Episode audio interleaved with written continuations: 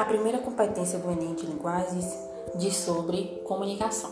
Existem seis elementos da comunicação: emissor, receptor, mensagem, código, canal e, e referente.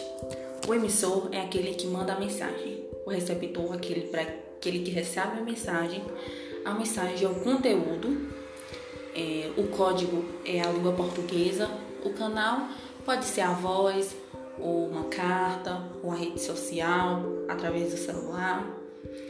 E o referente é o contexto em si.